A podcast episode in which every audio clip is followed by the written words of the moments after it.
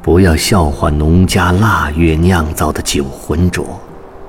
丰收之年招待游客的菜肴，可是有鸡有猪，相当丰盛的。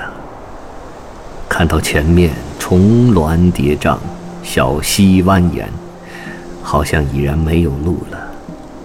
哪知再往前，经过一处柳林，看到明艳的花儿，一座小山村便豁然出现。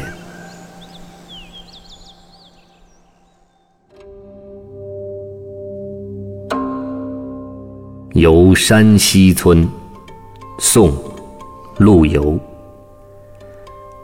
莫笑农家腊酒浑，丰年留客足鸡豚。